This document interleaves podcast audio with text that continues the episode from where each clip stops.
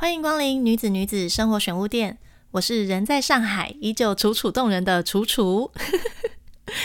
这是我第一次自己做开场，哎，呜！小木每次都会问我说：“这次要不要换你开场？”我都说不要，因为他专业的嗓音，每次讲完之后，我都觉得哇哦，我们的 podcast 瞬间有一种高级感。不知道你们是不是也这样觉得？那今天进入今天我们的主题——胆小鬼。那时候我定了这个主题之后，觉得太可爱了。我果然是吃可爱长大的，被自己可爱死诶。我觉得啊，我们心中每个人的心中或多或少都住着一只胆小鬼，只是这一只胆小鬼它是大是小，它的功力多深就是因人而异。那大家看我平常就是上山下海啊，然后又滑雪又冲浪又自由潜水，应该是一个很勇敢的女生。殊不知别人有三高，我有三怕。我怕高，怕速度，重点是我极度怕水，我对水极度的恐惧。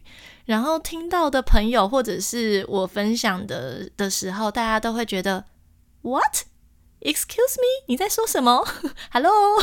我们看到那个照片是合成的吗？是 P 的吗？但嗯，其实我真的很怕水。不过为什么会这么害怕？我其实不太知道原因。那也许就是因为，也许有可能从小很少去做关于冒险的事情很冒险的体验。或者是水类的运动，水水类的活动，因为有一种危险叫妈妈觉得危险。我妈从小呢，我妈是相较之下比较保守的女性，那从小她就会跟我们说，这个很危险，不要去做，你们不要做那一些会让我担心的事情。那在我们小时候，爸爸妈妈因为工作的关系常常调动，然后我自己下面有两个妹妹，所以我必须要照顾他们，我就也。担负起一个就是要做好榜样的样子，所以我也不会去做一些越矩的事情，让我妈妈担心。但是其实我内心里面一直很羡慕会游泳以及会冲浪的人。那时候我就一直很希望自己可以游泳，我希望自己会游泳。那小时候我们住的，我们小时候住的那个。房子是前面有公立游泳池，所以我只要一到嗯暑假啊或者是假日的时候，我就会拿着泳衣跟我妈说我去游泳哦。然后我妈就说好，啊你自己注意安全，因为我妈可以直接从我们家看到游泳池，看到我看到我在干嘛，所以她就会说你自己注意安全。那时候我有跟我妈说，我想要请游泳老师，我想要上游泳课，我妈都说你去玩水就好了啦，不要游泳，因为她担心我会游泳之后呢，我就会常常往海里海边跑啊，或者去往水。往水的地方走，他觉得水是一件是一个很危险，就是深不不可预测的活动。水类运动是不可预测的、不可预测危险性的活动，所以他一直没有帮我找游泳教练跟老师。那加上可能那时候他也忙，也空不出时间去帮我做这一项的设备。好，时间就这样子匆匆过去，来到了大学。那大学的时候，我跟我的大学好姐妹呢，就说好，我们去报名游泳课。那时候不是体育课可以选吗？我们就选了游泳课。兴高采烈的到游泳池之后呢，哇塞！我告诉你，那一整排全部都是男生，傻爆眼，想说天哪，怎么都是男的？因为。男生那时候可能会觉得报名可以看到哦，大学的女学生穿比基尼呀，看到女生穿泳衣呀，觉得很开心，所以他们就报了游泳课。所以所有的男生都是这种想法，所有的男生都报名了游泳课，只有我跟我大学的好姐妹觉得，嗯，我们要认真上游，我认真学游泳，所以我们就退了那一堂体育体育通识课，所以大学也没有学到游泳。那嗯，接着呢？我的好姐妹，她的那时候的男友从澳洲回来，他是水肺的教练，水肺潜水的教练，他就问我说：“你要不要去体？要不要跟我一起去体验看看水肺潜水？”我就觉得 OK，也许水肺是可以把空气带到水里的，我会因为这样子可以慢慢克服我对水的害怕，所以我就是跟他一起去体验了水肺潜水。但在那个过程当中，其实嗯，她男友那时候讲的非常的完整。也非常的安全。他们带我下海的时候，也是两边嘛，一边牵我好姐妹，一边牵着教练，手把手的把我牵到海里面。但我实在极度焦虑。人家下去前，通常可以就是可能那个气瓶可以吸四十分钟，我大概二十分钟就要上来了，吸的极快。不过那时候我就觉得，哇，我的人生当中出现了曙光，至少我可以借由这种方式去跟水产生互动，然后对水产生信任感、信任感。所以呢，后来呢，我就决定，好，我要把这一个 license 拿下来。后来我就考了 Paddy 的 Open Water，拿到了 Open Water。在那过程当中，有一项我我不知道，就是。嗯，听众们有没有去考过自由潜？呃，考过水肺潜水？其中有一个项目是要在水里脱面镜。我大概水里脱面镜这件事情啊，上上下下就是你要沉到潜到水里，然后脱掉面镜，然后再把面镜带回去，然后做面镜的排水，就这样子的一个动作。我上上下下大概十来趟，我就是不想做，我真的没有办法做。我要拖的时候，我就觉得好好害怕，我鼻子想要吸水，所以我就会上去，上去到水面，来来回回大概十次，最后我才硬着头皮把它做完。但那个过程当中非常不舒服，因为很焦虑，很没有安全感。那虽然证照拿到了，但是我对水一样没有建立起信任感，也没有降低对水的焦虑，反而更焦虑。那在后来，呃，跟朋友一起去体验了冲浪。其实我前面有讲到嘛，我很羡慕会游泳、会冲浪的人。我最终的目标是希望我是可以冲浪的，我会冲浪的，因为我觉得冲浪超级帅。那个浪靠起来，长板走起来，就觉得好帅！天呐，我希望我有一天是可以在浪上这样子游走。所以我就去体验了冲浪。那体验的过程当中其实是很开心的，但虽然对水依然对大海依然非常害怕。不过，嗯，那时候体验的教练有跟我说，就是其实冲浪这件事情。嗯，你在前面必须最好还是学会怎么游泳，因为有一天你有可能会到奥赛。那如果你到奥赛的时候，你是其实是踩不到的，所以可能我还是要建立我跟水之间的信任感，然后学学会游泳。这样子的话，对我去做冲浪这个运动会比较安全，然后相对的比较安全，也比较好去建立对这项运动的信任感。所以呢，之后我就决定报一对一游泳课。于是乎，我就电话拿起来问我那大学没有办法一起上游泳课，最后两个人落跑的好姐妹，问她说：“你要不要跟我一起去上一对一游泳课，变一对二？” 于是乎呢，我们就一起去上了游泳课，一共六堂嘛。然后六堂的过程当中，一定就是会教你就是循序渐进啊，先闭气呀，然后开始呃游啊，游的过程当中换气呀，然后再从慢慢的从短短里程变到长。里程，然后最后把嗯五十公尺一次游完这样子。那在六次的课堂当中，我中间其实有不也是都是有去练习，然后到最后六堂上完了，我是自己可以完整的把五十公尺游完哦，就是一边游一边换气，然后脚不要去踩，就是不要突然站起来。完成之后，我心里觉得太棒了，亚达，我学会游泳了，耶！殊不知，在一个礼拜之后，我想说好啊，现在水里的美人鱼水系小姐姐要下去水里浪一下，所以我就自己到了游泳池，然后要开始游的时候，我整个人顿时之间废武功，我滑了，我游了两下，手滑了两次水，脚踢了两下之后，我忘了怎么游泳，然后开始很焦虑。觉得我怎么会忘记了？然后心想说不要紧张，不要紧张，想一下那时候上课教了什么，然后试着游游看，真的不夸张，就是游两三，就是大概游个十公尺吧，我就停下来了。十公尺、五公、七公尺到十公尺之间，我就会停下来，我脚就会去踩地。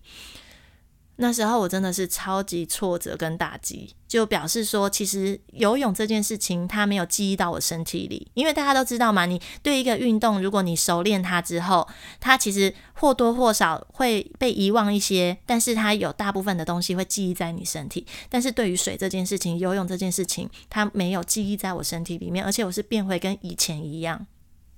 所以那时候，我是在一个嗯，对这件事情感到非常的失，对自己感到非常失望，然后觉得好水可能真跟我真的无缘了，我这辈子跟水类运动可能就是绝缘绝缘体，我们只能去尝试其他的东西。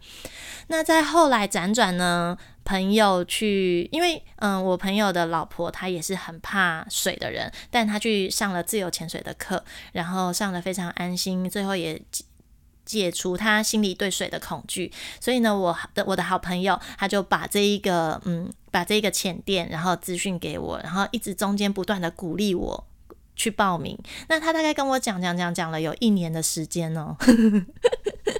讲了有一年的时间，最后在我辞掉工作之后，刚好在那个很闲的状态之下，我就觉得好了，那就自由潜水学起来了，这就是最后一关喽。如果自由潜水再没有办法让我对于水的恐惧剔除的话，那林北就不跟你玩了。冲浪拜拜，自由潜水拜拜，所有游泳拜拜，水费拜拜，因为水费我还是焦虑啊，所以我也不可能去玩，就去玩水费啊，所以我觉得好，水就是跟我无缘，不可能，所以我就去体验自由潜水，然后在上完自由潜水的课程之后呢，循序渐进的慢慢慢慢慢慢让自己就是感受自己在水里的状态，我觉得这实在是太神奇了，因因为学了自由潜水。我真的再来，对于水的焦虑感就慢慢降低。那关于自由潜水呢？我会在下一个章节，就是下一节的节目上跟大家再分享细节。那在我对于水的那个接触的过程当中，慢慢。慢慢减少焦虑感觉，然后也慢慢在克服它当中，我也去学了冲浪，因为我觉得 OK，我至少现在掉到水里的时候，我可以跟自己讲说不要焦虑，然后冷静，然后浮出水面嘛。那所以在冲浪的状况之下就 OK，我只要不要去到太深的地方，不要到太太凹塞的地方，我只要还在踩得到的地方，先玩白浪花，先把它起蹭，就是撑得顺，这样就好了。所以我就去学了冲浪。那这就是我对于水的一整个历程啊！我没有想到，光是介绍这个就可以讲那么久。那其实我是想要跟大家讲啊，就是我是一个很怕水的人，然后我在这中间有试着用很多不同的方式去克服对于水的恐惧。那是源自于那时候我有一个，我还在前公司的时候，我的总经理，我们我们平我们部门的总经理，他跟我聊到，就是他。会写下一百件他想要做的事情，然后嗯，他就会一件一件去完成它。那其实我那时候 get 到他这样子的概念之后，我也有慢慢开始写写说哦，我想要做什么事情，我想要完成什么事情，我想要学什么事情。但后来我慢慢的试着去把自己害怕的事情列出来。就是列下我害怕什么事情，但我想要去体验，我想要去克服它。因为，嗯，我后来慢慢就是到有有一天突然就是开窍，突然就通了。就是在嗯，在慢慢克服对于水的恐惧这个过程当中，有一天就通了。就是嗯，当你呀，就是你可能会有一百件害怕的事情。但是如果你克服了一件，那你就只剩九十九件了。那如果你再克服一件，那你就剩九十八件喽。所以那一百件事情，如果你都慢慢不断不断的克服，你就会越来越勇敢。因为我们们我们的人生里面，每个人都会有各种害怕，不要说是怕水、怕高、怕速度啊，也可能会嗯，像我自己就自尊，我是一个自尊心很高，然后好胜心很强的人，我可能就会怕失败，我可能会怕。我会怕别人对我异样的眼光，我会怕嗯别人看我出糗，所以我会把我害怕的事情，我觉得我需要克服的事情写下来。当然列一百件对我来说有一点难呐，哈，因为东西都是你遇到你才会知道你害怕嘛。但是当你知道害怕的时候，你感受到你在害怕这件事情的时候，你可以试着把它记录下来。我其实前面呢，嗯。我前面录音的时候有几个几个，嗯，好像有在几段里面都有跟大家提到，嗯，记录这件事情。我觉得记录这件事情蛮重要的，因为我们其实很容易遗忘，加上现在资讯来的很快，所以我们常常会忘记。哪一件事情很重要？忘记自己害怕什么，所以随身携带一个小本子，或者是你打开你手机的那个记事本备忘录，有一篇的章节，你可能就是记你害怕的东西。你一害怕，你就把它记下来。然后，嗯，当我有这个想法之后呢，我就是觉得，诶，这个东西很好，我想要分享给大家。然后我就去再去查，对它去做多一点的研究。我就查到了，偶然间就翻到了一本书，它叫做《嗯，不要和鲨鱼接吻，但要和勇敢一起睡觉》。每天做一件自己害怕的事，让你每一天都比昨天更勇敢。我想说，哇塞，这个书名实在太有趣了，因为讲到鲨鱼啦，谁要跟鲨鱼拉锯啊？会被吃掉诶。所以我就去看了这一本书，然后就是去查了一下这一本书的那个，就是它的。章节，然后呢，我就发现了，嗯，他有一个地方很有趣，他就是说，嗯，他的恐惧啊，挑战恐恐惧的清单，因为他也是会列下来，他挑战恐惧的清单是笼中观杀。我想说，哇塞，这肾上腺素会一直飙诶。然后有一个东西很有趣，在不该做爱的地方做爱。我不知道，我不知道这个是不是 有一些人会想要列下来的。然后还有，嗯，戒掉安眠药，因为他可能知道安眠药对他来讲不好，对他身体不好，但是他现在是很依赖他的，所以他把戒掉安眠药也放在他的 list 上面。然后还有，嗯，到医院担任志工啊，或者是两个星期不化妆出门。但其实我觉得，在不该做爱的地方做爱哦，还有到殡仪馆实习这件，这这两个真的很有很幽默。然后还有一个和前男友联络，询问当初分手的原因，这个我觉得也很有趣，因为。有时候啊，呃，被分手之后，你可能心里就会觉得，到底到底是我不够好呢，还是你你怎么了？到底，因为他通常我们都会先怪自己嘛，怪说应该是我做不够好，所以我没有别人好，所以他才会去爱上别人。那有时候他就会在你心里留下一个结。好，这个结呢，我在以前也曾经有过，但是嗯，它现在也化开了。所以我觉得这些东西，它就是当你。单刀直入的去面对它之后，它在你心里就不会是一个结。那你解开之后，你就会越来越勇敢。就像我刚刚说的嘛，一百件事情，如果少了一件害怕的，你就剩九十九件了；少了两件，就剩九十八件。如果今天少了十件，就只只剩九十件喽。当你没有东西，你如果已经无所畏惧的时候，当你有一天无所畏惧的时候，那你就会知道这个世界大概就是长这个样子，没有什么好值得害怕的。那我刚刚有提到嘛，像我就是自尊心高啊，然后好胜心强啊，人称比赛型选手。其实我最在意的就是内心深处真的很在意别人对我的看法，而且我害怕丢脸。那这些东西你要怎么样？其实好，我们再以心理学的角度再去看更深，荣格的那个嘛 心理学，我们在嗯那个我们在往。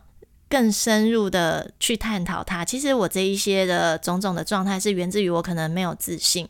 那在没有自信的状况之下，如果你这些东西都避而不见，不就是视而不见，然后去掩盖它，其实你只会让没有自信这件事情越来越壮大。所以，与其让它躲在你心里，那不如我们就是单，我们就直球对决，单刀直入的直球对决，然后去克服它。后来我转念之后有这个想法之后啊，我就开始就就对于水的东西，我就是跟他跟他拼了拼了。我每一件事情都做了之后，我再学不会，那我就是放弃。那我至少也可以非常的勇敢跟自己说，我都做了那么多事情，所以我做不，我真的还是没有办法。我可能上辈子是溺死的。我小时候心里有什么阴影没有被解开，但我都我已经尽力了，所以我是想要分享这样子的概念给就是我的听众们，嗯。那另外呢，嗯，很多人都有觉得，就是告诉我说，他们觉得我的生活感觉上一直在往前，然后好像什么都不害怕，然后很多事情都可以很认真的去实践跟体验。那其实我有另外一个想法是，我觉得我都一直跟自己说，我觉得我不确定人啊有没有下辈子，就是我不确定我们。是不是真的有下辈子这件事情？所以这辈子呢，要非常认真的去做尝试，然后体验每个感受啊、过程啊、经历这一些东西，对你来讲都是一种，嗯，都是一种成长，或者是它是你内心可能会种下的一些种子，甚至是感动。未来你有朋友需要用上，或你有家人需要用上的时候，它都是很大的养分。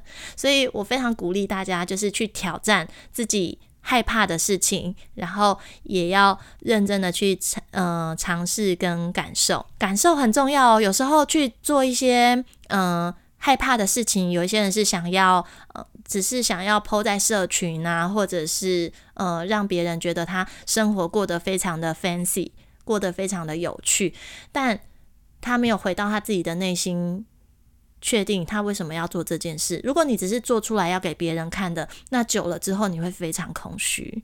因为我身边其实多多少少还是一直有看到这样子的例子正在发生。那如果嗯。这种给的忠固呢，就是当有一天他自己开窍，他就会懂了。这种东西真的 没有办法直白的告诉告诉对方。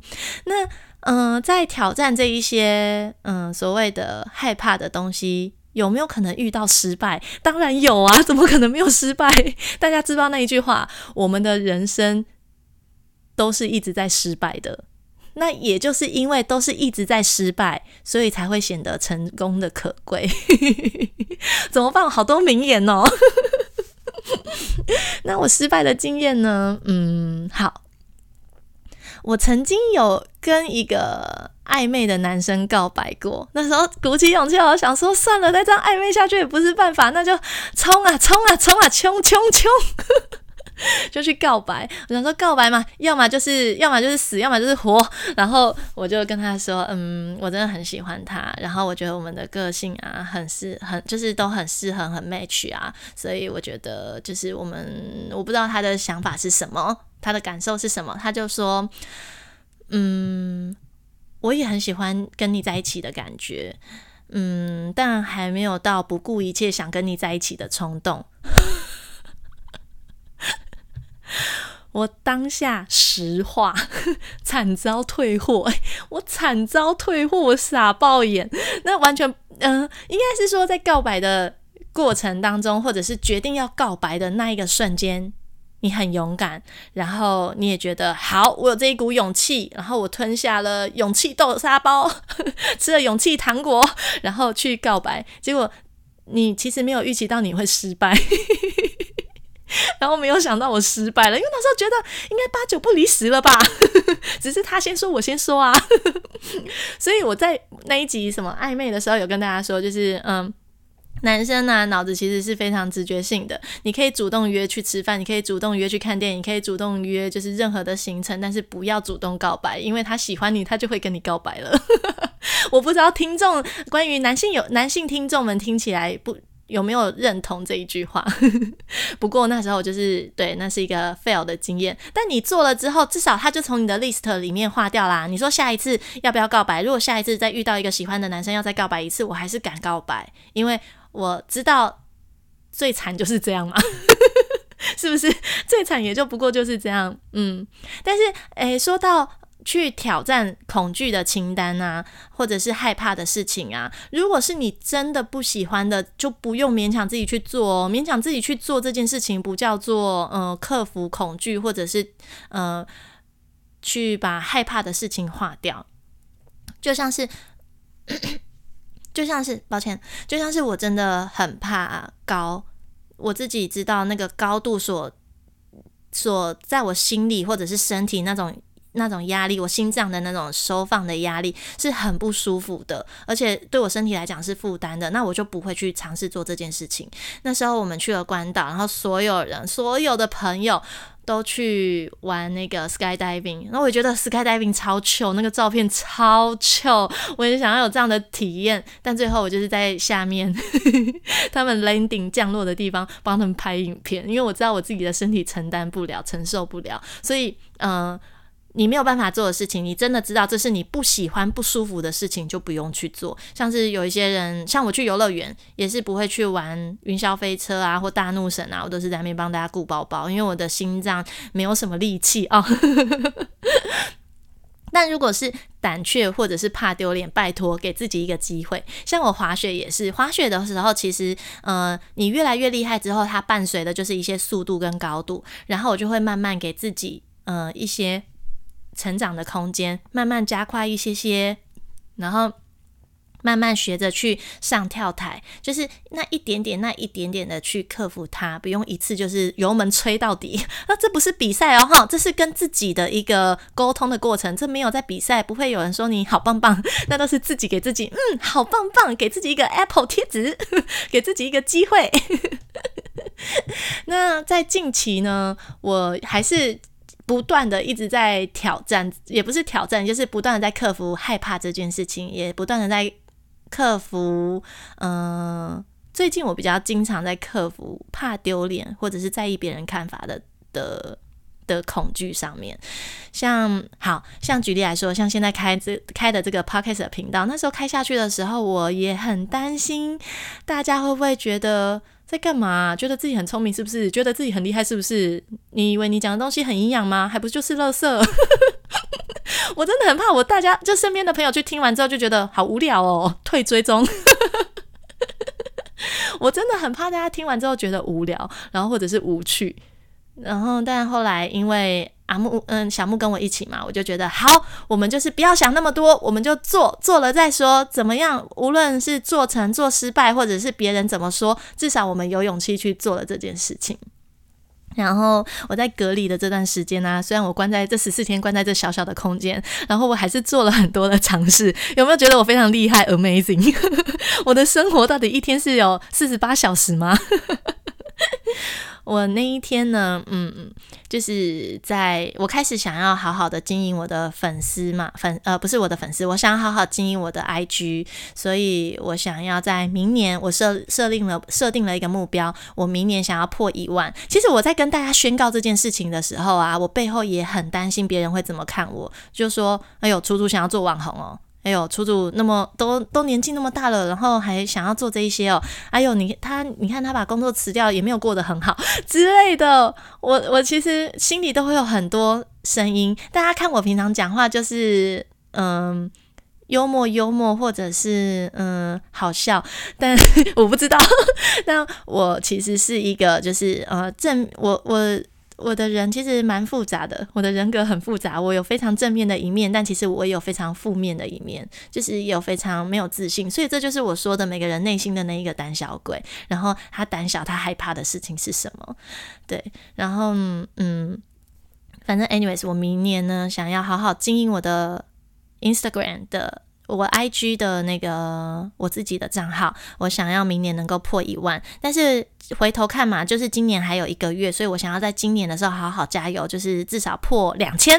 所以呢，我今天呢不夸张哦，我把文案写好，就是把介绍自己的文案写好，然后寄给我，就是传给我妹啊，然后传给我妹的国中同学啊，传给我的好姐妹们啊，我就说拜托拜托，我今年真的想要破两千。然后朋友说破两千，我就说对我现在一千四百多，我想要破两千，所以拜托你们可不可以帮我转发给你身边的朋友，或者是你有什么群，或者是你逢人就跟他说，哎，IG 拿出来按追踪，请他们追踪我，拜托。然后文案在这里，然后传给他们，我就说你们可以直接把文案 copy paste 过去，或者是找呃，我还跟我妹的国中同学说，哎，那不然这样子好了，我把文案写好，然后你帮我放表特版。没有夸张？就是无所不出奇迹，然后就是希望自己可以，希望自己可以在今年的时候破两千。所以大家，我都那么勇敢的，就是拜托大家帮我加我的 IG，请你们把我的 IG 加起来。我 IG 的账号是 C H U C H U Q U E E N Q Q Queen，拜托你们追踪我。让我今年可以呃达到破两千的目标。然后，如果你身边有朋友，你也请他们追踪我。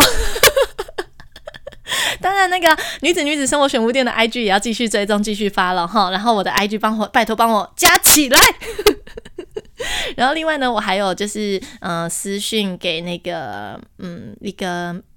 在曼谷的插画家，然后那时候就看到他的插画，我好喜欢，我好希望自己有一个就是个人的 icon，因为如果接下来要经营自己的 IG，那有一些东西你要让它比较呃专业一点，像是有个人的头像啊，然后在写一些文章跟分享的时候，可以有我特定的 icon，这样看起来比较专业，我自己这样觉得啦，因为我走的是希望走一个比较知性的路线，不是不是。呃，单纯的拍照啊，或者是开直播跟大家分享。我希望我还是可以有一些文字上面的东西，或者是嗯一些在介绍。反正接下来大家追踪我之后就知道我要做什么喽，哈。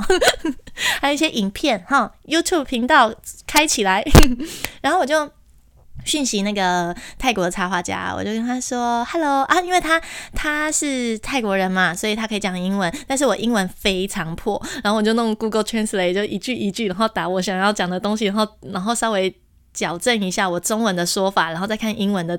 英文的翻译，然后贴给他，然后他那时候看完之后啊，他就是，我就问他说，我就问他说，愿不愿意帮我画一个我自己的头像，然后我可以跟他做商业交换。其实我提出这个请求的时候啊，我真的觉得我这样子真的很不好意思，因为。嗯，身为艺术家，其实我都知道，艺术家就是必须要靠他手上的这个才艺，然后去获得他的报酬。那什么事情都还好，但是钱其实才是最重要的嘛，因为那是他继续呃维持生计的的收入来源。那当然，我也不知道这个艺术家他是不是专职就是艺术家，还是他这是他的兴趣。反正，anyways，我就问他说，可不可以跟我就是用商业交换的方式跟他，就是请他帮我画一个头像。然后我心想说，如果他已读不回，或者是他犹豫了，我就跟他说：“那我可以付钱，多少钱？报价单寄过来。”马上放弃有没有？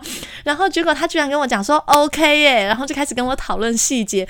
我那时候真的觉得天呐，老天爷真的是很眷顾我，对我真的超级好。但这也是我觉得，就是鼓起勇气，然后跟对方做这样子的请求，也是嗯挑战恐惧清单之一。